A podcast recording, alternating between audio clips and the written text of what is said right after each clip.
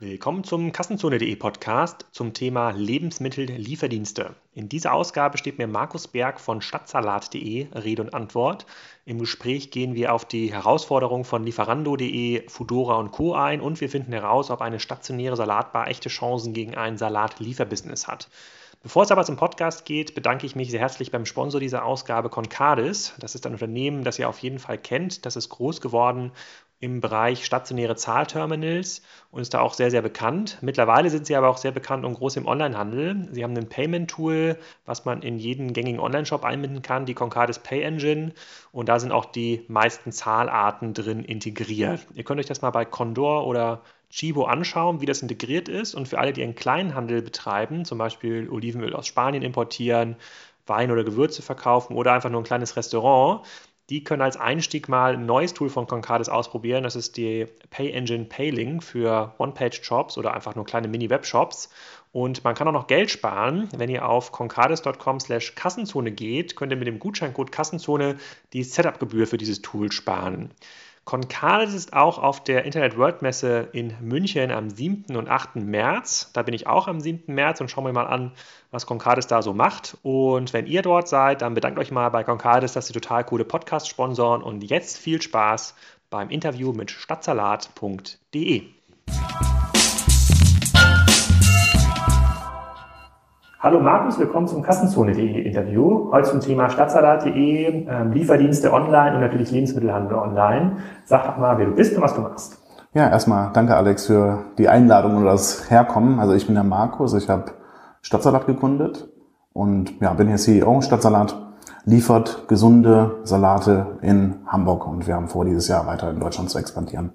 Bevor wir konkret über Stadtsalat.de zu sprechen kommen und was da die Spezialitäten in diesem Geschäftsmodell sind, warum ihr das hier macht, müssen wir uns mal so ein bisschen den Markt anschauen. Ich bin äh, in dem Markt nicht so aktiv, ich bestelle gar nicht so viel online, aber ich habe jetzt rausgefunden über die Recherche in den letzten Tagen, dass es dort so drei große Gruppen gibt, die der weltweit aktiv sind. Äh, die Deliverio Group aus Berlin, dann mit Lieferheld.de und Pizza.de und mittlerweile auch Fudora, da kommen wir gleich noch zu sprechen, dann ich glaube, die aus Amsterdam Benelux ist es die Takeaway äh, mhm. Group und dann gibt es noch Just Eat, also drei, äh, drei Unternehmen, die Grunde genommen eine Software anbieten für Restaurants, auf der sie dann Bestellungen aggregieren und diese Bestellungen weiterleiten an Restaurants. Und ein paar Modelle sind natürlich ein stärk, bisschen stärker ähm, vertikalisiert. Mhm. Ich habe jetzt gelesen bei Financial Times und anderen, dass das angeblich ein The Winner Takes It All Markt ist, weil angeblich die Restaurants nur ein, zwei, ein Softwarepartner anbinden können und natürlich auch am besten den nehmen, der die meiste Nachfrage äh, mhm. hat. Und dadurch ergibt sich so eine Art äh, ja, Geschäftsvort äh, Wettbewerbsvorteil in den Märkten, in denen diese einzelnen Anbieter schon aktiv sind. Die sagen ja auch, äh, wir gehen jetzt nicht in die Märkte, in denen der, die anderen Takeaway Groups schon unterwegs sind. Ähm, du hast jetzt dich bewusst für so ein etwas anderes Modell entschieden. Wie schätzt du denn diesen Markt ein? Ist da noch relativ viel Bewegung? Wächst das irgendwie stark? Ist das schon sehr stark ähm, ausbalanciert? Ja, also wächst schon noch sehr, sehr stark. Also sowohl das Liefergeschäft als auch äh, das Thema, was wir bedienen, ist ja gesundes Essen zugänglich machen on demand. Also gerade on demand Fulfillment ist sicherlich noch ein Thema, was sehr, sehr stark wächst. Ja, zu den Modellen, die du genannt hattest. Ähm, ich bin mir gar nicht so sicher, ob es immer, immer überall zwingend ein Winner Takes It All Markt ist. Also du hast natürlich so diese Plattform, ne, dazu gehört dann Pizza.de, Delivery Hero, äh, Lieferheld, Lieferando in Deutschland. In der Regel sind sehr, sehr viele Restaurants auf mehreren Plattformen unterwegs. Ne? Das ist so dieser, dieser Plattformgedanke, also eben, Kunde kommt auf die Plattform, sucht sich was zu essen aus, die Bestellung wird zum Restaurant transferiert, das Restaurant liefert das Essen selber aus. Hast du natürlich die Player wie Fedora und Deliveroo. Da wird sicherlich schwierig für beide langfristig am Markt zu bestehen. Ähm, weil die ja tiefer in die Wertschöpfungskette eingreifen. Ja? Also da ist es ja so, du bestellst, du suchst dir das Essen auf der Plattform aus, ähm, bestellst im Restaurant, das Restaurant bereitet die Bestellung zu und Foodora bzw. Deliveroo holt diese Bestellung ab und liefert die zum Kunden aus. Also übernehmen sozusagen eigentlich das Fulfillment, Last Mile Fulfillment für die Restaurants. Das geht am Ende des Tages nur auf, ähm, wenn du eine sehr, sehr hohe Dichte an Bestellungen hast das ganze Modell. Also geht immer da um die sogenannte UTR, Utilization Rate, auf die Fahrerstunde. Also wenn ein Fahrer sehr viele Drop-offs in einer Stunde hat, dann rechnet sich der Fahrer. Und darum geht's halt am Ende des Tages, wenn du dir den Markt zu zweit teilst, wird sehr, sehr schwer, die Dichte, die Bestelldichte in einem gewissen Liefergebiet zu haben, um am Ende profitabel am Markt zu operieren. Und das ist eigentlich genau das System, oder genau das sehen wir gerade. Gibt gewisse Städte in Deutschland, die sind mehr Fedora, gibt gewisse Städte in Deutschland, die sind mehr Deliveroo. Okay, das ist quasi nicht auf nationaler Ebene gelöst, das Thema ja. der Wettbewerb, sondern auf Städteebene. Das heißt, dann könnte es sein, dass in München dann Fedora gewinnt und in Hamburg... Kann sein, wahrscheinlich am Ende des Tages irgendwann, du hast ja trotzdem auch noch einen Overhead, der irgendwie äh, äh skalieren muss. Ne? Ähm, klar, bist dann auf der Contribution Margin gegebenenfalls in München positiv, aber wenn du trotzdem so einen großen Sales-Block oder sowas dann auch in, im, im Backoffice dann hast, ähm, dann geht das Modell natürlich am Ende des Tages trotzdem nicht auf. Und haben diese Modelle auch eine, ich weiß, Foodora ist ja ein Investment auch von äh, Delivery Hero, oder die wurden, glaube ich, gekauft mhm, von Ja, genau. Delivery das war irgendwie erst Rocket und dann ähm, hatte Rocket Anteile von Delivery Hero geholt und dann Foodora eingebracht in die Delivery Hero Group. Und was ich noch nicht ganz verstanden habe, ich habe jetzt verstanden, dass sowas wie ein Delivery Hero und Foodora und da bist du wahrscheinlich ja im Ausland auch für jede größere Metropole einen eigenen vertikalen Dienst geben, der mhm. sowas in der Art anbietet. Ja. Ähm, stehen die dann in Konkurrenz mit zu den Bestellportalen, wie Pizza.de oder Lieferando, oder dadurch, dass sie eine neue Restaurant-Zielgruppe anschließen, die bisher gar nicht im Lieferdienstbereich aktiv waren, ähm, sind die ja schwerer angreifbar?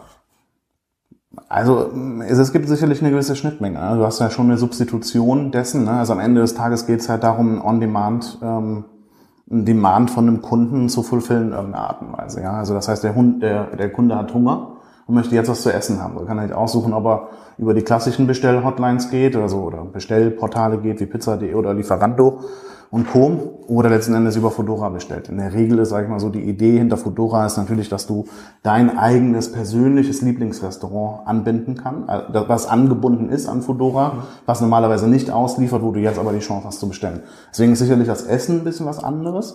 Auch ich glaube auch die Qualität und die, die Qualität der Partnerrestaurants, wo Pizza.de wirklich in der Regel klassisch Fastfood ist, also Asia, äh, Pizza, Burger, ist ähm, Foodora schon nochmal ein bisschen anders aufgestellt von der Qualität der Speisen. Ähm, von daher nehmen die sich sicherlich was weg, ähm, weil es immer um den gleichen Demand geht. Aber am Ende mm, können, kann, sehe ich da schon durchaus auch zwei Modelle, also eine Logik gibt dafür, dass es ein Portal gibt und auch eben das Modell von Foodora ist durchaus auch und, und du hast gerade beschrieben, es gibt Restaurants, die bei mehreren Plattformen angebunden sind. Die, sind die meisten. Und, und, und Lieferando. Ja. Gibt es dann Gibt es in diesem Markt denn auch so eine Art Trade-Buy? Trade-Buy ist ja, kommt ja aus dem klassischen Versandhandel, äh, das eine Software, die Zalando gekauft hat. Die haben Händlern geholfen oder Herstellern geholfen, auf den verschiedenen Marktplätzen, also Otto, Quelle, Amazon, ähm, aktiv zu sein. Gibt's nicht, müsste es nicht auch so eine Art von Software geben für Restaurants, wo man quasi einmal die Produkte einstellt und Produkte sind quasi Menüs, Essen, die das Restaurant hat und die werden dann automatisch auf die verschiedenen Plattformen skaliert? Ja, das wäre interessant. Also gibt, also ist mir zumindest nicht bekannt, glaube ich, gibt's gibt's in dem Markt noch nicht und ist in der Tat ein großes Thema. Ne? Ist auch einer der Gründe, warum wir uns immer schwer tun. Wir machen ja nur ein ganz anderes Geschäft, wir gehen ja viel, viel tiefer in die Wertschöpfungskette rein, arbeiten aber trotzdem auch mit äh, Foodora beziehungsweise Deliveroo, Hero, äh, Deliveroo zusammen. Und äh, es ist schon immer sehr, sehr nervig, auch die äh, Menüs regelmäßig abzudaten und so weiter und so fort. Deswegen kann ich mir sehr, sehr gut vorstellen, dass das ein, ein gängiges Modell wäre oder ein gutes Modell sein könnte. Ähm, Gibt es aber aktuell noch nicht.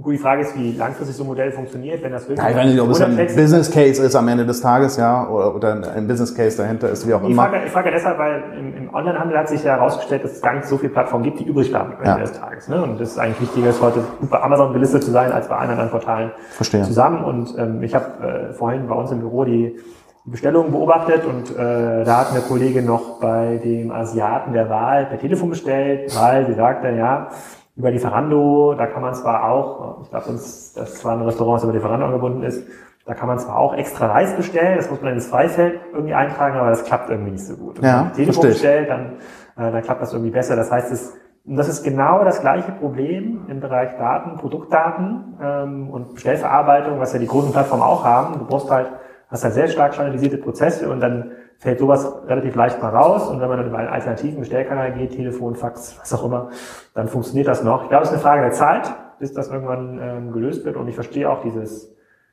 spieltheoretischen Ansatz der Plattform, wenn man das einmal gelöst hat und genau diese Sachen auf so einer Plattform ähm, gut angebunden hat, dann werden die Kunden, die kann man wahrscheinlich relativ gut halten auf den äh, auf dem Bestellportal. Ja. Dann wird es auch schon einen Preisvorteil geben.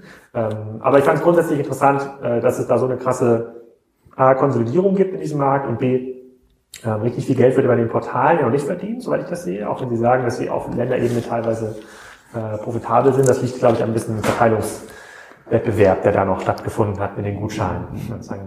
Bestimmt auch, ja. Ich glaube, in Berlin ähm, konnte man lange Zeit sehr günstig essen, wenn man das mit den Coupons schlau gemacht hat. Ja, das glaube ich auch. Ja. Und ihr seid jetzt aber ein anderes Modell. Ihr habt jetzt, ihr seid jetzt kein, weder ein Restaurant noch ein einfacher Lieferservice. Sag mal ganz kurz, ähm, was Stadtsalat eigentlich genau macht. Na, eigentlich sind wir ein Lieferservice, ja. Wir sind ein Lieferservice, der eine eigene Online-Plattform ähm, macht und ähm, ja, also Stadtsalat liefert Salate, Bowls und Rolls achten dabei darauf, dass es ein ähm, ja, konservierungsfreie und zusatzstofffreie Nahrung ist, die in der Regel einen hohen Gemüseanteil hat, ähm, sehr gesund ist, äh, gut ausbalanciert ist von den Makronutrienten. Ähm, eben einfach gesundes Essen, anders als du es eben bei 95 Prozent der anderen Lieferdienste bestellen kannst. Gibt es woanders auch schon?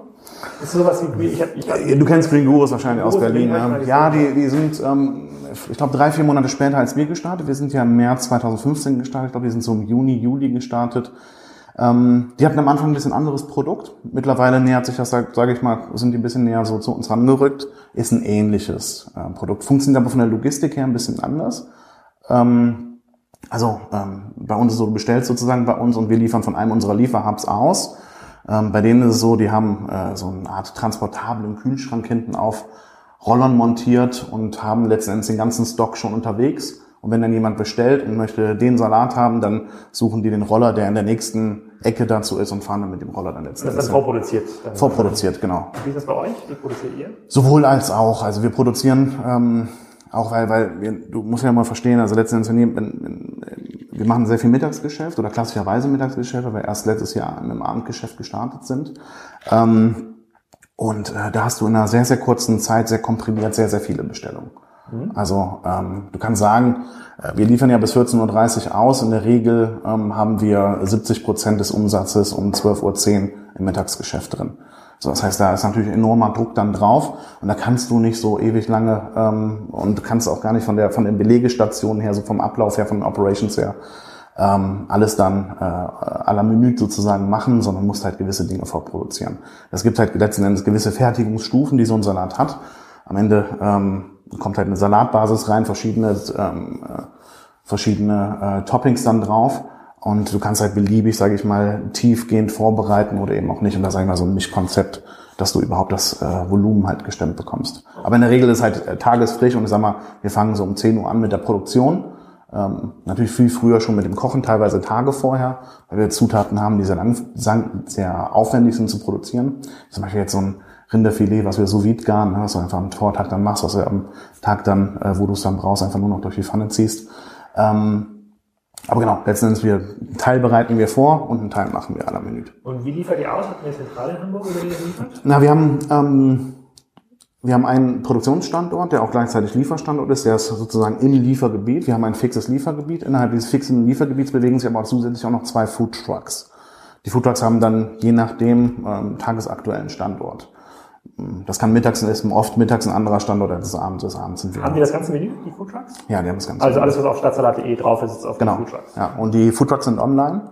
Und ähm, wenn du bei uns auf die Plattform kommst und eine Adresse eingibst, dann haben wir einen Entscheidungsalgorithmus, der dann letzten Endes entscheidet, wo die Bestellung hingeroutet wird. Das ist eine Abhängigkeit vom ähm, ja von der Queue und äh, Abhängigkeit von der Entfernung ähm, der Bestellung.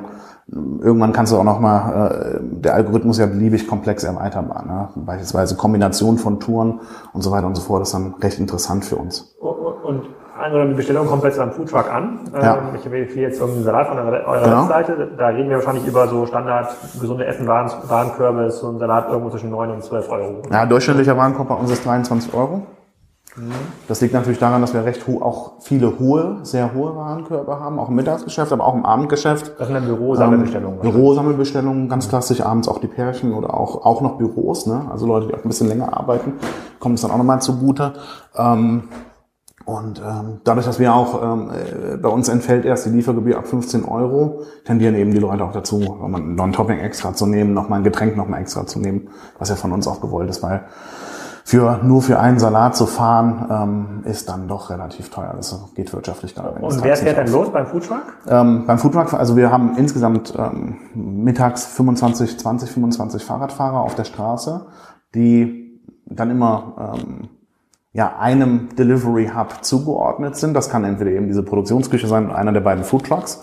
Und ähm, ja, dort stehen die Fahrradfahrer, warten auf die Bestellung. Ich hoffe, dass sie eigentlich nicht warten, ne, sondern letztendlich eigentlich immer äh, Just-in-Time-Fahrradfahrer kommt an, dann wird die Tour ihm zugeordnet, die wird manuell dispatcht, ähm, gibt dann ein Vorschlagssystem und dann geht ihr auf die Reise und dann kommt der nächste Fahrradfahrer und der pickt die nächsten Bestellungen ab. Und sobald dann weniger los ist, nehmen wir sukzessive die Fahrradfahrer raus. Und wo kommen die her? Sind die bei euch angestellt? Sind zum Teil bei uns angestellt, mh, aber wir haben auch eine Kooperation mit einem Berufsfahrradfahrer quasi. Berufsfahrradfahrer. Genau, ja, viele Studenten halt, ne, die das gerne, also bei dem Wetter wie heute, ne, mit Schneeregen, äh, ist nicht so schön. Kein Ne? perfektes Wir hatten aber heute äh, keine, Salatwetter. kein, in interessanterweise hatten wir heute ähm, den besten Tag im Liefergeschäft jemals. Ach so? Ja, also heute neuer Weltrekord sozusagen, wir nennen sie mal den Stadtsalat Weltrekord. Ähm, das Wetter, also jetzt heute haben wir ja Schneeregen mit zwei Grad ungefähr. Wie viele Ähm. Leute arbeiten in Summe bei euch, außer den Fahrern? Ah, 45 würde ich sagen. So viel schon. Ja, doch genau. Du hast ja, du hast ja also 20 Fahrradfahrer auf der Straße. Davon haben wir 10, 15 eigene. Der Rest ist zugekauft. Da arbeiten wir mit einem Kurierdienst in Hamburg zusammen, mit dem wir einen ganz guten äh, Deal gemacht haben, der für beide Seiten ganz gut ist, weil das Mittagsgeschäft in der Regel für die Kurierfahrer ein bisschen, äh, da ist in der Regel ein bisschen weniger los, ne, weil die machen morgens viel, nachmittags viel. Wenn die Leute Mittagspause haben, brauchen haben die Kurierfahrer natürlich logischerweise weniger Ah, zu tun. okay. Deswegen haben wir, nutzen wir sozusagen diesen Spot, diesen Leerlauf, damit sie dann eben dementsprechend auch wieder auf eine hohe Utilization Rate kommen von ihren Stunden. Also so ist dann letzten Endes unser Split. Und ähm, von den Fest von den Angestellten sind natürlich auch viele 450 Euro Kräfte Minijobber dabei, ein paar Minijobber. Ähm, ich sag mal äh, acht, acht, neun Festangestellte und der Rest sind Midi oder Minijobber und dann in der Regel Fahrer oder Servicekräfte. Viele Studenten dabei. Hm, okay, Äh, sehr spannend. Also die werden sozusagen, die Bestellungen werden dann quasi verteilt über, Genau, diese, geroutet, über, genau. über diese einen Food, Food Trucks. Ja. Und sind denn die Food Trucks auch abends unterwegs? Also funktioniert das abends genauso? Oder? Funktioniert im Grunde äh, abends genauso. Abends sind wir, wenn überhaupt, mit einem Foodtruck noch zusätzlich unterwegs, haben wir aber einen festen Standort. Ähm, der befindet, unser Hauptstandort befindet sich westlich der Alster und da haben wir noch einen festen Standort östlich der Alster. Da macht es jetzt weniger Sinn, weil du äh, abends nicht mehr so einen hohen stationären Traffic hast. Ähm, mittags stehst du ja mit den Foodtrucks ähm, nicht auf öffentlichen Plätzen. Das, dafür kannst du zwar Genehmigungen holen, das ist aber schwierig, sage ich mal, oder auch sehr, sehr teuer und du kannst es immer nur für einmal holen und nervt halt total. Deswegen machst du eigentlich Kooperation mit irgendwelchen Unternehmen. Ähm, das ist dann bei uns ein Big Point ist dabei, da ist ein ähm, ah, RTL ist mit dabei, es sind halt verschiedene Unternehmen, ähm, Vielmann ist mit dabei und da, stehen, da fahren wir dann hin mit unseren Foodtrucks. In der Regel ist es dann so, dass sie äh, von uns einen kleinen Gutschein bekommen, dass ihre Mitarbeiter bei uns vergünstigt essen können.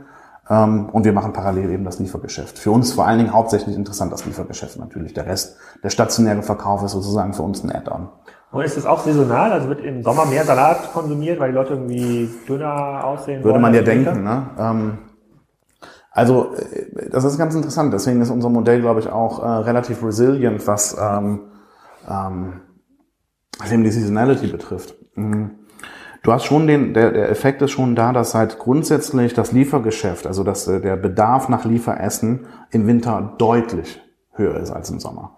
Liegt natürlich daran, dass du, auch da geht es wieder um Substitution, wir hatten es ja vorhin schon mal erwähnt, äh, Im Sommer ist es natürlich so, dass viele Leute gerne rausgehen zum Essen. Das heißt, die ganzen Restaurants und die ganzen Outdoor-Bereiche und so weiter und so fort, Leute essen gerne im Park oder setzen sich an die Alster oder an die Elbe oder whatever. Ähm, und das hast du natürlich im Winter nicht. Ne? Heute geht halt keiner raus. Heute hat, heute hat sicherlich keiner Lust gehabt. Deswegen ist auch heute sehr, sehr viel los bei uns. Wohingegen im könnt, Sommer... Ihr, könnt, ihr, könnt ihr quasi beliebig viele Bestellungen annehmen? Also das muss, oder gibt es da so einen Deckel? Also der, ja, ich hatte ja letztes Mal ein Interview mit dem Udo Kieslich von, ähm, äh, von All You Need Fresh. Und er meinte, die haben natürlich in ihrer Logistik einen gewissen Deckel, weil mehr als 1000, 2000 Bestellungen können die gar nicht picken an einem Tag und haben dann, also ein klassischer äh, Lebensmittelhandel online und dann müssen sie den Leuten dann erst spätere Lieferslots zuweisen, am über, übermorgen zum Beispiel Verstehe. oder in drei Tagen und damit nimmt auch die Conversion massiv ab, weil die meisten Leute halt für morgen bestellen. Ja, total. Also sehen wir auch. Also wir haben ja auch ein, ähm, wir waren heute teilweise in gewissen Liefergebieten äh, auf einer Lieferzeit von 75 Minuten. 75. Und sobald du auf 75 Minuten hochgehst, merkst du auch, dass der Traffic natürlich dann drastisch einbricht. das sagt ihr auch vor der Bestellung oder bei der Das sagen wir vor der Bestellung, genau. 75 ist krass. Das ist krass, genau. Das geht dann halt, weil einfach so unglaublich viel los ist. Dann merken wir, okay, die Queue wird zu lang und ab dem Zeitpunkt, an dem die Queue zu lang wird, ähm, ja, passen wir die Lieferzeit dementsprechend an. Aber auch, äh, auch nicht für alle Bereiche. Ne? Der, während der eine Truck gegebenenfalls noch oder das eine Lieferhub noch 30 Minuten Lieferzeit hat, das kann das andere 75 haben, wenn das Routing nicht optimal verteilt gewesen ist. Mhm. Okay, und, macht es, und macht es für euch Sinn, mit den äh, Plattformen zusammenzuarbeiten, also dort auch Bestellungen zu äh, mhm. einzusammeln? Du meinst jetzt bei Fedora beispielsweise, also grundsätzlich ja, Fedora, egal. Fedora, Fedora jetzt vielleicht nicht, weil Fedora ja vertikal ist. Ne? ja, aber ist auch für uns auch gar nicht so uninteressant ne, am Ende des Tages, weil ähm, ich sag mal so, wir machen auch unsere Marke da bekannter und ähm, wenn du da mit denen, ich sag mal, dadurch, dass sie eben auch noch in ähm, Konkurrenz zueinander stehen, also Fedora und Deliveroo, will jetzt mal nix, äh, keine, keine genauen Zahlen sagen, aber kriegst du recht gute Deals da noch hin, ja. die äh, teilweise dann am Ende des Tages günstiger sind, als wenn wir auch selber ausliefern. Ja. Ähm, aber, aber rein strategisch, also ich überlege mir immer auch in diesen ganzen anderen Handelsmodellen, die ich ja interviewe, ist, äh, meistens haben ja die Unternehmen hohes Interesse, diesen Kundenzugang direkt zu claimen. So. Jetzt könnte ja, ich aber auch verstehen, bei, den, genau. genau, jetzt könnte ich aber verstehen, das ist ja eine bestimmte Produktnische, die ihr bedient. Ja. Vielleicht haben jetzt die Leute nicht jeden Tag Bock auf Salat. Das heißt, die werden sich sowieso auch bei anderen Plattformen Korrekt. tummeln oder bei oder in Restaurants tummeln und dann habt ihr aufgrund eures Produktfokuses halt auch nicht so eine unendlich hohe Chance, den, außer man ist der Mega-Salat-Fan und die Auswahl, die euch ja. die ihr anbietet, reicht dem, reicht dem Salat-Fan aus. Ähm, äh, dann ist die Chance relativ groß, dass er auch bei einem Lieferando oder bei einem Lieferheld oder bei irgendeiner anderen Plattform ähm, schon aktiv ist. Dann kann ich mir schon vorstellen, dass man dort das Angebot auch ähm, einstellen muss, damit man die Kunden, die dort nach Salat suchen, abholt. Ich weiß gar nicht, sucht man, sucht man erst nach Produkt und danach, äh, dann nach. Ja, du, so ist halt, das kommt drauf an. Du hast ja verschiedene Filter- und Sortierungsmöglichkeiten auf den Plattformen. Ne? Je nachdem, wie du die Plattform eben äh, sliced, ähm, demnach spuckt dir eben dir die Ergebnisse aus. Ja, kannst du glaube ich nach gesunden Essen filtern. Ich glaube, Salat ist gar nicht, gar kein Suchkriterium. Ähm, also für uns ist das ganz nett, für uns das Beibrot. Ne? Ich sag mal, wir machen von unserem Umsatz zwei Prozent machen wir über diese Plattform das kann man, kann man machen, kann man aber auch lassen, theoretisch. Ne? Das ist für uns jetzt ähm, ganz nett. Und wie gesagt, wir äh, haben da nochmal eine andere Zielgruppe, die einfach, sage ich mal, über einen, auch über einen anderen Weg auch nochmal auf uns aufmerksam wird. Ne? Die über suchen die vielleicht. Nee, ich meine über die Plattform. Ähm, also über Fedora oder Deliveroo. Ah, Wenn die auf uns aufmerksam so werden, ja. die gehen natürlich dann beispielsweise, die sagen halt, oh, ich habe jetzt Bock, was zu essen. Gehe ich mal auf Fedora und gucke mich mal um und merke dann, dass Salat für mich ein Thema wäre. Aber ich wäre, wäre niemals auf die Idee gekommen, Salat, beispielsweise Salatlieferservice zu googeln oder sowas. Ne? Also das heißt, über den Weg kommen wir nochmal, tappen wir nochmal so ein neues Kundensegment, die werden auf uns aufmerksam, verstehen dann auch relativ bald, dass man auch bei uns bestellen kann. Passiert dann oft genug, dass dann, sage ich mal, ehemalige Fudora Stadtsalatkunden dann zu Stadtsalatkunden werden, was für uns natürlich dann auch interessant ist. Und habt, merkt ihr das hier an den Standorten, mit denen man an diesem Truck steht? Da werdet ihr wahrscheinlich so ein paar Dutzend Total. Standorte in Hamburg schon mal ausprobiert haben, dass in diesem Umfeld die Bestellhäufigkeit auf der Plattform dann höher ist? Interessanterweise, ja, genau. Also du hast natürlich den Tag, an dem wir selber da stehen. Ähm, da kommen dann auch äh, die Leute hin und holen sich da ihre Salate ab oder gehen da und bestellen ihren Salat. Und an den Tagen, an denen der Truck dann nicht da ist, haben, können wir dann letzten Endes den Salat dann liefern aus einer anderen Location heraus. Also sehen wir schon, dass ähm, grundsätzlich ähm, ja, sozusagen eine sternförmige Ausdehnung von Ballungsgebieten, die der Truck natürlich in dem Falle dann gerade als offline äh, stationären Vertrieb dann hat, ähm, dehnt sich dann sternförmig aus. Hatten wir gerade auch am Anfang, als wir angefangen haben, hatten wir sagen wir, ein Bürogebäude in der großen Elbstraße, da war große Elbstraße 279 und ähm, wirklich über Tage hinweg hast du gesehen, wie dann große Elbe 277, große Elbe 275 und Co. dazugekommen ist. Also diese Effekte sehen wir und da sehen wir natürlich auch sehr stark an den Foodtrucks vor allem. Ja, dann schmeckt es den Leuten ja auf jeden Fall. Was ich mir immer so ein bisschen Gedanken mache, auch bei diesen Lieferdiensten oder generell bei diesen Bestellplattformen, ist ja, wie stabil oder haltbar ist das am Ende des Tages. Ja. Ich persönlich bestelle, wenn ich hier in Hamburg bin, ich bin so einmal die Woche hier im Hamburger Office, ja ähm, bestellbar Eat Clever. Das kennen die wenigsten. Das ist so ein kleines äh, Bestellportal aus Hamburg. Die sind ähm, extrem ähm, schlank aufgestellt. Die haben im Grunde ist eine Art Rezepte-Franchise. Die geben Rezepte an Restaurants, mhm. die freie Küchen und Lieferkapazitäten haben und sammeln dann die Bestellungen über ihre Plattform ein. Und es gibt diese Rezepte nur auf dieser Plattform. Und ich mag das. Das ist so eine Mischung aus Salate, Fraps, indischen Essen, ein paar Suppen äh, und geben das an das Restaurant weiter was in der, am nächsten an dem, an dem Besteller dran ist und dann liefert auch das Restaurant das selber aus. das ist auch ein, das ist sehr, sehr assetarm. Und ich überlege mir immer, wie kann so eine Plattform oder wie könnt ihr mich eigentlich langfristig binden, damit man nicht permanent in diesem Mittagsakquisewettbewerb drin ist? Der ist ja sehr, sehr, ist ja sehr, sehr volatil. Leute entscheiden sich ja, wenn ich im Büro bei uns so ein bisschen mich umschaue und überlege, dann gibt es irgendwelche Mittagsessensgruppen bei Slack oder wo wollt ihr hingehen? Es gibt eine sehr, sehr ähm, schwer steuerbare Dynamik. Ja. wenn ich mir überlege, naja, äh, angenommen, ich habe jetzt bei einer Plattform x-mal bestellt, würde es da nicht irgendwie Sinn machen, dass die Plattform mir morgens um 10 ein Angebot macht? Weil du willst, hast ja auch ein hohes Interesse an Grundauslastung. Ja? Du machst halt jeden Tag irgendwie 1000 Angebote und sagst ja. hier, Alex, du hast doch letzte Woche bei Stadtsalat bestellt, wir haben dich dreimal nicht dreimal nicht gesehen, so wie das ja eine Online Salando ja auch macht. Hier ist ein 3-Euro-Gutschein. Ja, klassische Reflex, Reflex-Mails. So, ja. Ähm, und ich finde, da sind die Plattformen extrem dünn aufgestellt, also die Bestellplattform ist dünn aufgestellt und bei den einzelnen Restaurants habe ich es auch noch nie gesehen. Habt ihr damit Erfahrung gesammelt? Habt ihr damit so ein bisschen experimentiert schon mal? Ja, also wir, wir nutzen grundsätzlich Reflex Mails natürlich das Triggern von Inactivity. Ähm, nutzen wir, ne, beispielsweise bis jetzt 30 Tage inaktiv, ich sage mal eine fiktive Zahl, 30 Tage inaktiv, dann äh, ist es nicht unwahrscheinlich, dass du einen Gutschein von uns bekommst oder ähm, eine andere Art von Angebot. Ähm, was wir auch sehen, ist natürlich, dass Leute sehr, sehr stark auf die Newsletter responden. Ähm, wir schicken also ein bis zweimal die Woche Newsletter raus. Ähm, der führt schon alleine der Newsletter, wir haben da jetzt mittlerweile 6.000, 7.000 Kunden in der Datenbank, die regelmäßig äh, Newsletter von uns bekommen. Da triggern wir schon 50 bis 100 Bestellungen dann in der Zeit äh, nochmal extra. Ähm, also das sehen wir schon. Und auch grundsätzlich ist unser CRM auch so orientiert, dass du bei der nach der ersten, nach der dritten, fünften und äh, Co-Bestellung halt von uns nochmal einen gewissen Trigger bekommst, nochmal eine gewisse Möglichkeit hast, auf ein spezielles Angebot nochmal einzugehen. Was mir dann überlege, ist es am Ende des Tages, ist es ein Salatwettbewerb, ja, also der Anbieter mit den meisten, besten, leckersten, günstigsten Salaten, oder ist es ein Marketingwettbewerb, ähm, die äh, und, und, oder ein Service-Offering-Wettbewerb, ne? Kann, kannst du es halt, bist du derjenige, der es immer in 30 Minuten schaffst, das Ding ins, ins, ja. ins Büro zu führen. Also wenn, wenn du jetzt überlegst, ihr habt jetzt äh, investieren, also wie wächst du denn eigentlich? Musst du, sagst du, ich stelle mir lieber nochmal drei Leute ein, die das Thema Online-Marketing gut können, bei den die paar tausend Kunden, die ihr habt, reichen eigentlich aus, um das um das Core-Business auszulasten. So, und, und jetzt gibt es irgendwie die Entscheidung, Foodtruck Nummer drei oder noch eine andere Stadt, wahrscheinlich nochmal ein kommt anderes Investitionsbusiness ja. oder noch ein bisschen stärker ins CRM investieren oder in die Produktpalette. Wo, wo wächst man quasi in, in dem Bereich, in dem du aktiv bist? Oder was macht am meisten Sinn? Also ich bin ja davon überzeugt, dass gerade jetzt als, als Frühphasen-Startup, dass es immer am wichtigsten ist, ähm, ins Produkt zu investieren. Es gibt eigentlich kein besseres Marketing als dein Produkt. Gerade in einem ähm, Bereich. Aber was ist dein Produkt? Ist das die Plattform oder ist das der Salat? Das ist Salat. Hm. Also mein, mein Produkt ist immer die Plattform.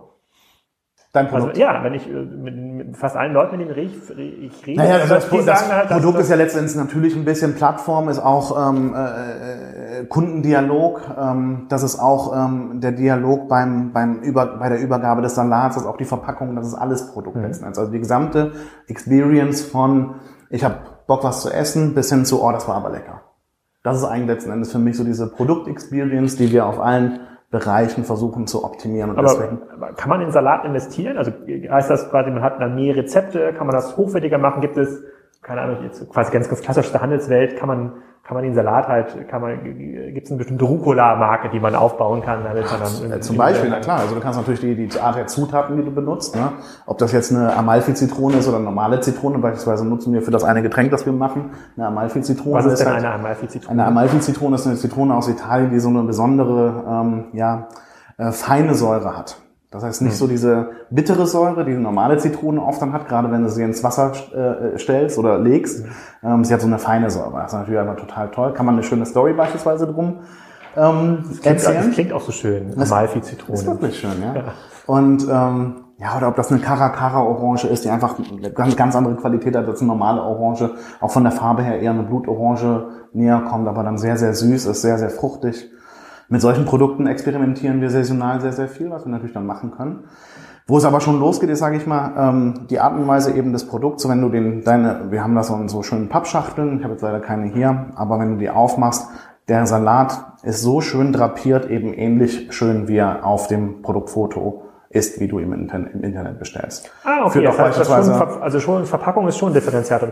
Meine Frau hat jetzt total. bei Bräuninger bestellt und war total angetan von der Art der Verpackung und dem Seidenpapier und wie das äh, und auch, dass man die Sachen, die man retournieren wollte, sehr einfach wieder ins Paket, so wiederverwendbares Paket. Also da sagst ja. du, ist schon noch ein, das ist schon noch Differenzierungspotenzial im Vergleich zu dem Salat von Joey's Pizza. Ja, total, genau. Also du, das ist genau der Punkt letzten Endes. Du willst ja auch, dass die Leute darüber sprechen. Also ich glaube, wir haben mittlerweile 1000 äh, 1000 Fotos auf Instagram im Hashtag Stadtsalat, weil Leute irgendwie ihren Stadtsalat fotografiert haben, weil sie es so geil finden, wie er aussieht letzten Endes. Ne? Und das ist genau, da fühlst du dich dann auch bestätigt und merkst, okay, das ist halt wirklich das Investment in ein gutes Produkt.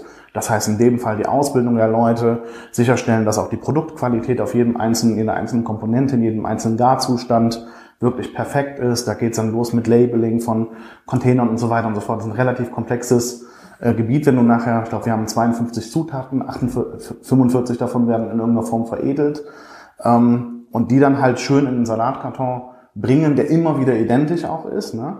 Ähm, Was ist, wenn es nicht veredelt wird? Dann wird es nur geschnitten, keine Ahnung. Genau, nur geschnitten. Okay. Tomate wird nur geschnitten. Mhm, okay. So. Ähm, fast, ja, das sind 42, ich weiß nicht ganz genau. Zwei, viele, sehr, sehr viele Zutaten haben irgendeine äh, Form der Veredelung hinter sich. Und ähm, Genau, das ist eben letzten Endes genau der Punkt, wo du sagst, okay, das ist halt einfach ähm, also ein schönes Produkt und auch von der Salat von Joey's Pizza, jetzt nicht den Salat von Joey's Pizza, ist halt der Salat, den du da bekommst. Ähm, die können natürlich auch nur, deren Kerngeschäft ist letzten Endes Pizza. Pizza, vielleicht ein bisschen Pasta, aber in der Regel machen die halt Pizza. So, das heißt, wir nehmen die Zutaten, die normalerweise auf die Pizza hauen, ähm, plus ein bisschen Salatbasis, in der Regel Eisbergsalat, und machen daraus deinen Salat. Also ein Abfallprodukt, ein Zusatzprodukt, was die mit ins Programm genommen haben, sicherlich, weil die eine oder andere Frau oder der eine oder andere Mann sagt, nee, ja, ich würde mitbestellen, aber ich habe keinen Bock auf eine Pizza, ich nehme einen Salat, so als äh, Label für äh, gesund Diät essen in irgendeiner Art und Weise. Das, das verstehe ich. Also ich, ich. Ich nehme mir sofort ab, dass ihr besseren Salat macht ja. als ein Unternehmen, was sich auf Pasta oder Pizza äh, spezialisiert. Ich muss so ein bisschen rausfinden, also wo ist der... Ich kann es ja mal ein Beispiel von Eat Clever vielleicht mal versuchen zu ja. erklären, wenn es dich interessiert. Ähm, also genau, da ist eben genau der Punkt. Also du hast ja, Eat Clever ist eine Plattform, die geben die Rezepte weiter, ähm, in der Regel an einem Restaurant, das anderes Geschäft macht. Ja. So. Das heißt, ähm, es ist immer nur ein... Ich, ich bekomme meine Bestellung immer vom Buddha Express. Das ist für mich eine Indikation, dass da wahrscheinlich oft anderes Essen gibt. Ich glaube, alle in Hamburg bekommen das von Buddha Express, wenn ich ja? ganz ehrlich bin. Bin ja aber ein bisschen unsicher, kann auch sein, dass es mittlerweile zwei okay. oder drei Partnerrestaurants gibt, aber ich glaube, die haben ein Partnerrestaurant in Hamburg. Ähm, Jetzt muss ich dir vorstellen, so, die kriegen jetzt diese ganzen, jetzt kriegt der ähm, Asiate, der vermeintlich gut asiatisches Essen macht. Und der kriegt jetzt Rezepte von jemandem zur Verfügung gestellt, die er nicht sehr häufig kocht, ne, weil am Ende, er macht halt sein klassisches Geschäft. Ähm, das heißt, er hat kein Learning auf diesem Produkt, macht es vielleicht mal so, mal so, hat vielleicht auch gar nicht das perfekte Equipment dazu. Ähm, und allein deswegen ist es am Ende so, dass, er, dass das Produkt, was am Ende des Tages an meinen Kunden ankommt, ähm, nicht so ähm, perfekt sein kann wie eben das Essen, was wir liefern, weil wir die komplette Wertschöpfungskette own. Das kann natürlich, äh, ist natürlich gefährlich auf der einen Seite, ne, weil du kannst auch viele Fehler machen. Aber sag mal so, jetzt in deinem Beispiel, ich glaube, Eat Clever hat beispielsweise eine, ähm, bei Facebook haben die, glaube ich, auch 100 Bewertungen oder sowas, 3,7 oder 3,6, wir haben 4,8. Also wir haben sehr, sehr viele, äh, sehr, sehr glückliche Kunden. Ähm, und das liegt eben daran, dass du natürlich einfach Kontrolle über den gesamten Prozess hast, ne? inklusive Auslieferung. Was würdest du denn machen, wenn du Buddha Express bist, hast zwei Bestellungen da, aber gerade nur einen Fahrer? Solche Situationen kommen. Ja, was lieferst du denn aus? Dein Buddha-Essen oder das Essen von eClever? Wahrscheinlich. Ja, also da, da, da gab es bisher noch nie so große Probleme. Also das hat, das hat wahrscheinlich jede Lieferdienst ja auch, wenn er zu viele Bestellungen hat und zu wenig Fahrer.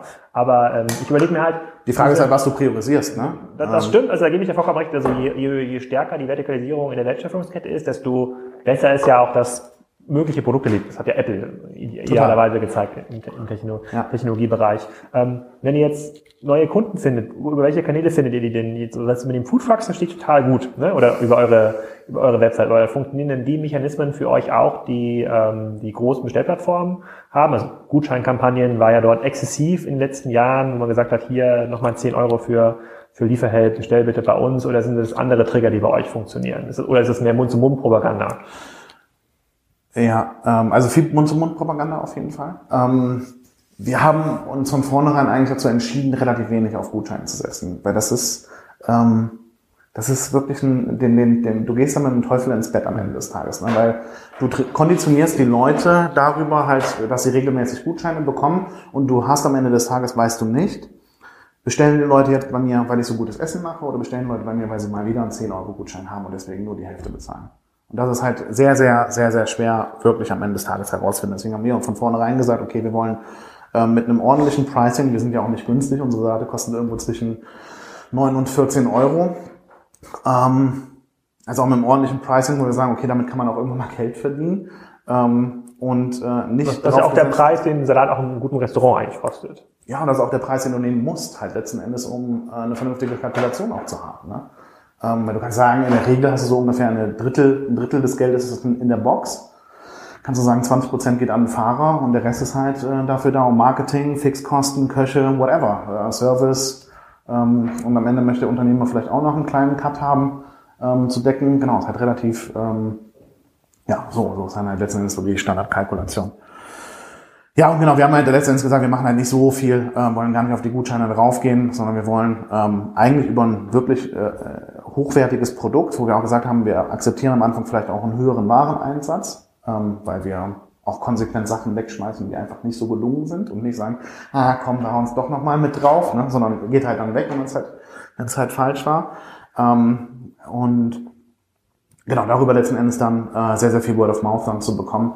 Ansonsten natürlich auch klassischerweise machen wir auch ein bisschen äh, äh, ganz normale Google AdWords. Ähm, wir machen auch Social Media, so eine Mischung aus Content Marketing. Wir haben eine Facebook-Page mit knapp 8000, äh, 8000 Fans mittlerweile, die recht aktiv sind, eine recht aktive Community. Ähm, und ja, machen aber auch Facebook-Ads und so, ne, die gerade natürlich dann schön vom Targeting dann sind. Äh, kannst ja einerseits regional gut targeten, andererseits auch über Interessensgebiete, Lookalikes und so weiter und so fort. Das sind eigentlich so die klassischen Kanäle. Plus, großer Aspekt ist auch noch, große Position ist einfach ganz, ganz klassisches Flyering. Also das heißt wirklich Flyer einfach verteilen in Haushalte. Glaube ich. Nochmal ganz kurz zurück. Wir sind in die Diskussion so ein bisschen reingestolpert über das, über das Produkt. Wenn man ins Produkt investiert, heißt das, dass ich dann, ich weiß gar nicht, wie viele Salate es heute bei euch gibt, aber ein Dutzend, zwei Dutzend Salate irgendwie auf der Webseite? Ich glaube acht oder neun. Also ja. genau, knapp, knappes Dutzend. Ähm, skaliert man denn, indem man einfach sagt, hier gibt's 30 Salate? Mhm. Ne? Oder skaliert man, indem man eher die Variation pro Salat irgendwie erhöht? Oder wo ist denn da der, also wo kommt quasi die Investition zum Produkt zum Vorschein für den, für den Kunden? Also was, was, was, wenn jetzt hier 100.000 Euro ins Produkt investierst, ne? was ja. ist dann anders eigentlich für den Kunden? Also ist natürlich einerseits die, die Art der Zubereitung, die du einfach machen kannst. Nehmen wir mal das Beispiel Rinderfilet sous vide garen. Um Rinderfilet vernünftig sous vide zu garen, also das heißt im Wasserbad vakuumiert zu garen. Ähm, damit du es einfach perfekt rosa bekommst. Und das sind so diese klassischen, wenn du ins äh, Sterne-Restaurant gehst oder ein sehr, sehr gutes Steakhouse, ne, dass du einfach ein schönes, komplett rosa ja. Rinderfilet. Das ist eigentlich so das, was du herstellst. Habe ich übrigens gestern zum ersten Mal zu Hause mit unserem eigenen Fleisch ausprobiert, mit äh, Rumsteak. Hat super funktioniert. Also, auch so vide Ja, aber hand, handgemachtes sous. Also quasi die Luft aus der, äh, aus der äh, Tiefkühltüte quasi mit dem Mund rausgezogen und dann mit äh, Klammern zugemacht. Hat auch 1A funktioniert. Ja, sehr gut, genau. Und äh, das funktioniert dann in einem kleinen Stück, hat das dann ganz gut funktioniert. Mit Topf oder was hast du das dann gemacht? Ja, ja, ja. Ja, hm? ja. ja also da hast du auch ein bisschen Glück dabei, sage ich dir ganz ehrlich. Also ähm, Nee, genau. Also letzten Endes, du brauchst halt dafür eine, ein Vakuumiergerät. Äh, du brauchst da dafür so ein Kombigarer. Ein Kombigarer kostet 15.000 Euro in der Kategorie. Du brauchst ein Vakuumiergerät, kostet 3.000 Euro. Ähm, du musst äh, die, die, die, die Kosten, das herzustellen, zu marinieren, einzulagern und so weiter und so fort, sind halt relativ hohe Kosten. Das ist das, was du sozusagen einerseits natürlich die Rüstkosten für das mhm. Equipment und andererseits aber auch Produktentwicklung. Ja? Wenn du sagst, okay, ich möchte wirklich das perfekte Rinderfilet machen, dann machst du es halt 100 Mal, bis du es halt wirklich perfekt hast. Und dann weißt du halt nachher, sind es 57, 58 oder 59 Grad bei einer Stunde, Stunde 10 oder Stunde 15 im äh, Kombigara. Bei 100 Prozent, 90 Prozent, 80 Prozent Luftfeuchtigkeit. Bleibt am Ende nichts anderes übrig, als halt sehr, sehr regelmäßig zu testen, immer wieder Testruns zu machen. Die sind natürlich auch für uns wichtig, weil wir auch mal vorhaben, in andere Städte zu expandieren, dass wir halt sagen, okay, ähm, das Rezept sozusagen, was wir gestaltet haben, ist, ähm, da gibt es nicht mehr äh, die Situation, dass der Koch irgendwie versucht herauszufinden, ist das jetzt, jetzt gut und nochmal abschmecken. Das Rezept muss halt perfekt sein. Und das Investment sozusagen in ein perfektes Rezept, in perfekte Rezepte, da geht halt letzten Endes Geld und äh, sehr, sehr viele Ressourcen halt drauf. Und das Thema Städteexpansion, äh, ist das genauso? Ich hatte, das mal, ich hatte irgendwann mal ein Interview gemacht äh, mit einem Managing Director von Car2Go. Und da, mhm. da war so ein bisschen die Quintessenz, so ein System lohnt sich eigentlich nur in sehr, sehr großen Städten, wo es ausreichend Grundumsatz gilt. Ist das bei so einem speziellen Konzept, wie ihr das habt, ist das da auch so oder kann man auch so eine kleine Stadt, ich frage mal aus der Kieler Perspektive, ich komme ja aus Kiel mit. Äh, also Kiel wäre bestimmt zu klein. Kiel zu klein? Kiel wäre zu klein, ne? Was hat Kiel, 100, 110, 120? 250.000. 250, doch so mhm. viel, ne? Ja, wäre Kiel vielleicht gerade nur noch, also in, in der Grenze. Ne? Ich sag mal, also alle Städte über 500.000 Einwohner, glaube ich, funktionieren ganz gut. Ähm, je höher die Kaufkraft, desto besser wahrscheinlich auch. Ne? Ähm, ich bin mir jetzt vielleicht auch unsicher, wie dann nachher wirklich dann Leipzig oder Dresden funktioniert. Und muss man immer mit diesem kompletten Apparat, also am besten ein bis zwei Foodtrucks, damit man diesen Marketing-Effekt hat, dann muss ja irgendwo diese zentrale Küche stehen, wo alles zubereitet wird. Das ist ja schon ein relativ hoher Investitionskostenblock, den man da für eine neue Stadt hat. Um, es geht am Ende auch, ne? So ein Vapiano, ein Rüstkosten von Vapiano ähm, liegen bei 1 bis 1,5 Millionen. Für ähm, ein neues für Lokal. Ein, für ein neues Lokal.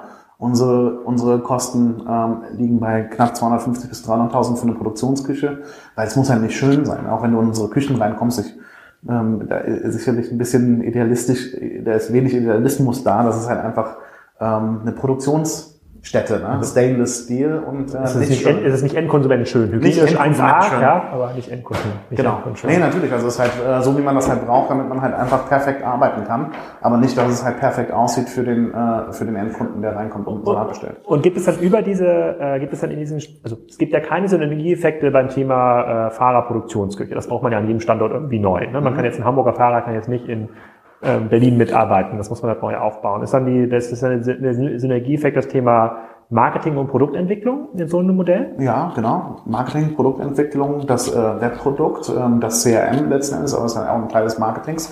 Ähm, ähm, du hast natürlich auch ähm, äh, Vorteile, äh, dass wenn du einmal den Truck in Hamburg konzipiert hast, ne, also ein Truck-Design ist relativ aufwendig, weil du musst halt sehr, sehr viel ähm, Idee in einen 3,5 Tonnen Truck reinbekommen. Also mehr als 3,5 Tonnen willst du nicht haben, weil dann wird es nachher ein Pain in the Ass, wenn du ähm, Mitarbeiter suchst und ja, dann hast du ein Führerschein-Thema. Ne? So, und ähm, deswegen ist es halt relativ schwer, weil ähm, gerade unsere, unser Truck ist halt eigentlich ein großes Kühlhaus, Kühlaggregate sind sehr, sehr schwer, etc. pp. Ist relativ schwierig, das so schön zu machen, dass du auch noch schöne Monitor und sowas am, am, am, äh, noch mit dran hast und so weiter und so fort. Ähm, aber wenn du den einmal konzipiert hast, dann kannst du halt bei den Jungs anrufen und sagen, ich hätte gerne nochmal fünf weitere. Hm. Ähm, das heißt, ähm, sozusagen das ähm, Learn and Repeat ist halt letzten Endes relativ easy. Das heißt, wenn du wenn du es geschafft hast, dass du in Hamburg ein gutes Modell etabliert hast mit guten Zahlen auch, wo du weißt, okay, wie kriege ich den Wareneinsatz hin? Ich weiß, so funktioniert das ungefähr mit den Fahrern. Ähm, ich weiß ungefähr, so viel Service-Staff brauche ich, dann kann ich das Modell letzten Endes relativ einfach dann in eine neue Stadt bringen. Ähm, und anders als eben ähm, viele andere Franchise-Modelle oder, oder andere Modelle, wie es eben Vapiano auch hat, ja so ein Mischmodell zwischen Franchise und eigenen Stores haben, ähm, ist es halt, ist das Development-Thema in der Stadt immer riesengroß, weil du musst halt an einer sehr, sehr, du willst in der Regel halt an, an sehr, sehr markanten Punkten in der Stadt ein Restaurant aufschlagen. Davon gibt es aber sehr, sehr wenige. Das heißt, es gibt sehr wenig Space für sehr, sehr viele Anfragen und deswegen haben wir oft auch, wenn die sich vornehmen, ich möchte jetzt in München äh, keine Ahnung, ein äh, drittes oder vierten Laden machen, dann haben die 12 bis 18, vielleicht sogar im schlimmsten Fall 24 Monate Vorlaufzeit. Bei uns sind die Vorlaufzeiten wahrscheinlich eher vier bis fünf Monate von dem mhm. Entschluss in die Stadt zu gehen bis hin zu, wir verkaufen den ersten Salat. Wenn ich, wenn ich online jetzt suche bei, ähm, bei pizza.de, gut, schlechtes, schlechtes Brand für das Thema Salat, aber äh, Lieferando mhm. und Co., dann könnte ich ja, wenn ich eine Salatbar, eine stationäre habe, in irgendeiner Stadt, in Kiel gibt es, glaube ich, auch so ein, zwei Salatbars, ich glaube, Grünfutter gibt es in der Nähe von der Uni. Die könnten ja auch ihre Ware über diese Portale dort, über die Portale da einspielen. Wenn ich deine Argumentationskette richtig verstehe, sagst du, naja, damit man das, damit das richtig geil schmeckt und gut aussieht beim Endkunden, da gehört schon eine ganze Menge dazu. Und so ein mhm. kleines Lokal, das wird wahrscheinlich, auch wenn es vielleicht vor Ort einen guten Salat macht, und das hat ja auch seine fünf, sechs äh, Standardsalate, die dort irgendwie schmecken, hat es wahrscheinlich schwierig, mit dir zu konkurrieren, weil du in dieser Prozesskette schon viel, viel weiter bist und das in einer viel größeren Skala äh, machen kannst. Habe ich das richtig verstanden? Korrekt. Also nee, absolut, perfekt zusammengefasst. Also vielleicht solltest du dich hier setzen. Nein, aber ähm, wirklich perfekt zusammengefasst. Ja, ich, ich, ich, fasse es nur zusammen und ich überlege, ob ich, ich überlege, ob es stimmt. Ich, ich versetze mich jetzt immer, ich versuche mir immer ja, aus, Endkunden, ich, aus Endkundenperspektive zu, zu denken. Und ich gebe dir, ich bin voll bei dir, so wenn du ein super überzeugendes Produkt hast, was auch jedes Mal gleich schmeckt und in der entsprechenden Qualität kommst, dann bist du natürlich viel weiter als die Standard-Pizzeria, ja. die, äh, die immer nur Caesar Salad, äh, ja, das kann die auch gut, Caesar Salad, muss man fairerweise sagen, aber du sprichst ja jetzt eine Zielgruppe an, die sagt, naja, ich hätte schon auch mal gerne, keine Ahnung, Scampi da drauf oder wirklich mal Rinderfilet ja, oder soll auch nicht etwas ohne Zusatzstoffe, ne, was schon schwer genug ist, weil du sagst, ich habe halt keinen Bock auf ähm, mhm. alle möglichen Arten von Zusatz- und Konservierungsstoffen. Ähm, aber du hast total recht, ja. Äh, dieser, dieser kleine Laden, ja. Also wir hatten ähm, eine, Freund, eine gute Freundin von uns hat hier ähm, zwei Straßen weiter in der Poolstraße Feldsalat. Eine tolle Salatbar. Ne? Also macht das mit sehr, sehr viel Liebe und sehr, sehr viel äh, Mühe. Ähm, jetzt musst du dir überlegen, wir ähm, haben heute aus unserem Store 300 Salate geschickt. So, wenn es bei ihr im Sommer so richtig rappelvoll ist, das ist halt komplett, dass die, dass die Leute bis zur Straße draußen stehen, dann macht die 120 Salate am Mittag. Und jetzt muss ich dir vorstellen, es kommt nochmal die dreifache Menge nochmal oben drauf, die du parallel nochmal ausliefern willst. Das geht ja gar nicht in, der, in, der, in, dem, in dem hm. Standort letzten Endes. Das heißt, sehr, sehr viele aktuelle Brick-and-Mortar-Standorte, die es gibt, ähm, haben gar nicht die Capacity, das halt ordentlich zu machen. Ne? Plus, ich sag mal so, wenn du dann in der Größenordnung nachher auslieferst, ich meine, Dean David macht das ja auch, die arbeiten dann mit den Plattformen wie Fedora und Co. zusammen. Ähm, Was ist Dean und David? Dean und David ist auch so eine Salatbarkette. Ah, okay. Relativ groß.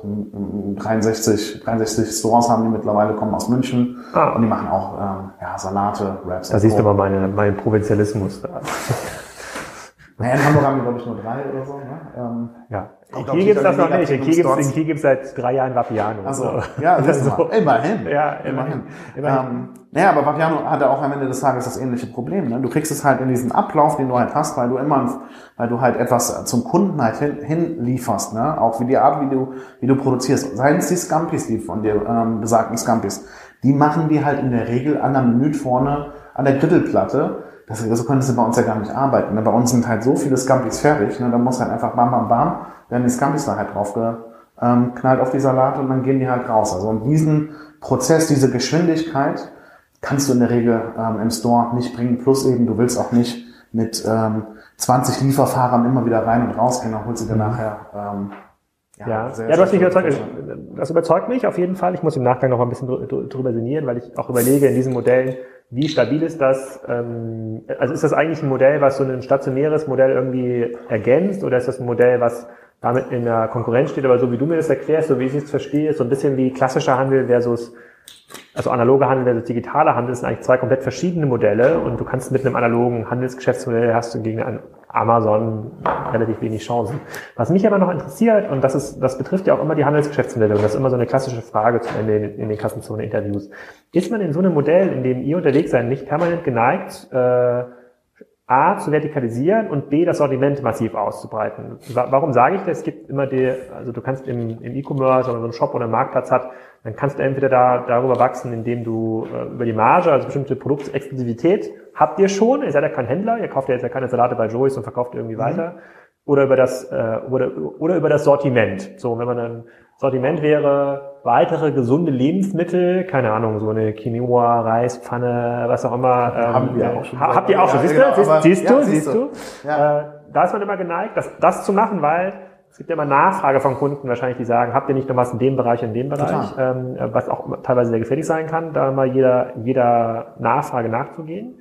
Äh, und das äh, Zweite, wo man vertikalisieren kann, ist zu sagen, hm, jetzt haben wir ja schon diesen Kundenkontakt, also der Kunde mit einer hohen Zahlungsbereitschaft, der über, über, den man über Distanz anfahren kann, könnte man nicht die Salatbox für zu Hause schicken, ja, die er sich dann dort zubereitet. So diese beiden Dimensionen gibt es auch immer in dieser Handelslandschaft, weil man Woher kommt das? Das kommt daher, dass man sagt, ihr habt einen, ihr habt ein Peakgeschäft abends und äh, auch am Mittag. Wie lastet man die Zeiten dazwischen aus? Ne? Ja. Die Geräte sind da, die Leute sind da. Was, was kann man eigentlich machen, damit das äh, ähm, zubereitet wird? Funktioniert das? Funktioniert das in so einem Produkterlebnis? Ich glaube, so ein, ich glaube, am am, e am ehesten kann man das, glaube ich, anlehnen an, äh, wie heißen diese Koch, äh, Kochhäuser hier in, in Hamburg, die sind so ein bisschen aufgestellt. Ne? Kann man mhm. irgendwie vor Ort was kaufen, kann man aber auch sich das zu Hause zubereiten. Ja. Würde das funktionieren in so einem Salatgeschäft?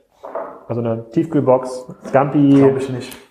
Feldsalat? Nee, glaube ich nicht. Ich glaube, das, ist, das, das Feld, das äh, überlässt man HelloFresh und Co. Ähm, da gibt's auch schon genug, ähm, auch gutes Angebot.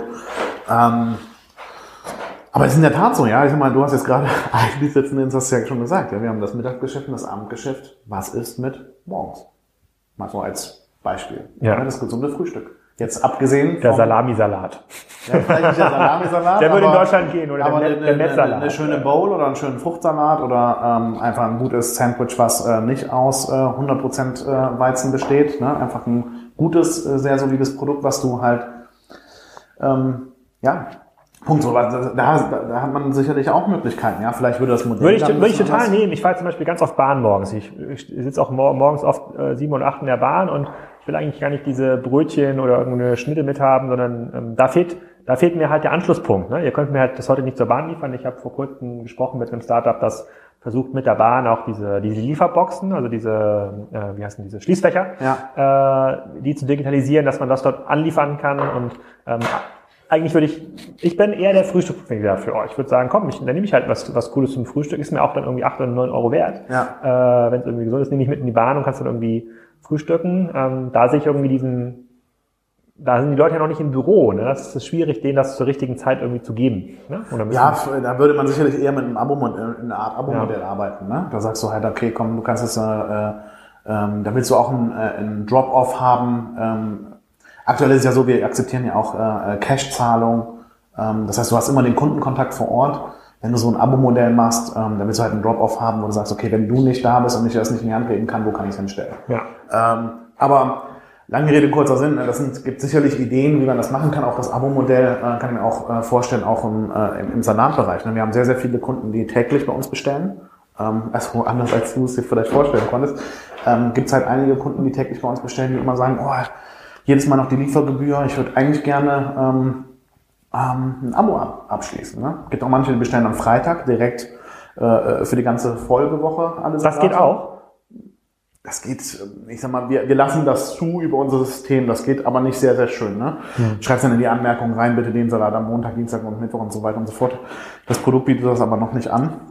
Aber das sind ja alles Möglichkeiten, ähm, wo man sagen kann, okay, da könnte ich jetzt äh, auch noch von der Experience oder von, ähm, da könnte ich noch mal ein anderes Produkt irgendwie nochmal äh, noch mal, äh, darstellen und an die Leute halt letztendlich verkaufen.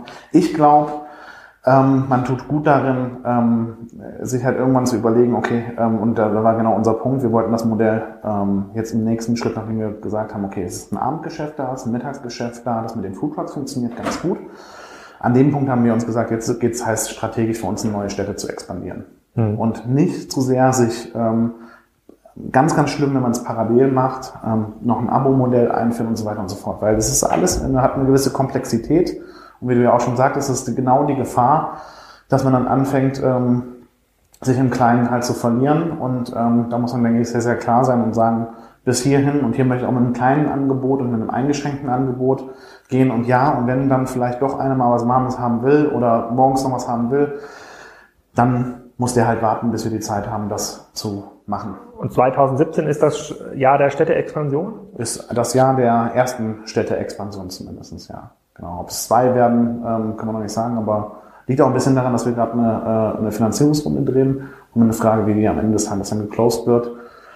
Zu welchen Konditionen das dann halt am Ende des Tages dann auch stattfindet. Ähm, aber ich bin dann ganz äh, zuversichtlich, wir haben da ein paar äh, interessante Gespräche, die wir aktuell haben und das würde auf jeden Fall reichen, um jetzt die nächste Stadt in Angriff zu nehmen. Sehr spannend. Ja, sehr, sehr cool. Also hat mich, äh, das, das, das gibt mir viel Denkfutter auf jeden Fall mit. Ich werde beim nächsten Mal, wenn ich hier in Hamburg bin, ich überlege, das nächste Woche wird es sein, dann werde ich es mal ausprobieren. Gibst du gleich mal, ich hab, mit? Ja, ich habe ich hab, ich hab, ich hab schon mal die, so ich habe schon mal die Postleitzahl, genau, ich habe ja. schon mal die Postleitzahl äh, geprüft. Ihr liefert auf jeden Fall auch in die City Süd, da ist unser Büro. Ja, sehr gut. Ähm, und äh, da muss der Butter Express mal eine Woche aussetzen. Aber ansonsten nicht damit sehr zufrieden, muss ich an dieser Stelle auch mal. Ja, das ist ja gut. Und das heißt ja auch, dass du ähm, auch sehr treu bleibst, ne? auch, auch wenn du total, das gefunden hast. Total. Ähm, ich, das, nichts liegt mir ferner, als mir immer nicht durch neue Menükarten. Ja. Äh, Hast du denn investiert? Die waren auch bei äh, Companisto, hatte ich gesehen, ne? Die nee. So ein Crowdfunding. Nee. Okay. Ich investiere nur in unsere eigenen Geschäftsmodelle. Okay. Das reicht vollkommen ja. aus. Ähm, genau, aber es ist extrem spannend. Es gibt, gibt, mir auf jeden Fall viel Denkfutter und jetzt auch noch ein paar Ideen, wir im Nachgang nochmal äh, diskutieren müssen. Ich bin im Hin und Her gerissen zwischen, was ist eigentlich euer Produkt, weil ich glaube schon, dass noch äh, tatsächlich dieses Thema so Service und oh, genau das, was du auch gerade sagst, das Produkterlebnis, dass ich halt sagen kann, ich möchte die nächsten drei Wochen folgende Salate und gebe mir nur fünf Prozent Rabatt, ist ja auch Teil des Produkterlebnisses, wenn ich das woanders ja. nicht kann. Das ist schon extrem, äh, extrem spannend. Aber 2017 ja ein sehr spannendes Jahr. Ich bin froh, euch entdeckt zu haben. Dankeschön. dass es noch ein bisschen mehr gibt als nur Lieferando und äh, Delivery Hero hier äh, in diesem Markt. Und äh, da wird es bestimmt noch das eine oder andere Unternehmen geben, was in diesem Bereich entsteht. Cool. Vielen Dank. Ja.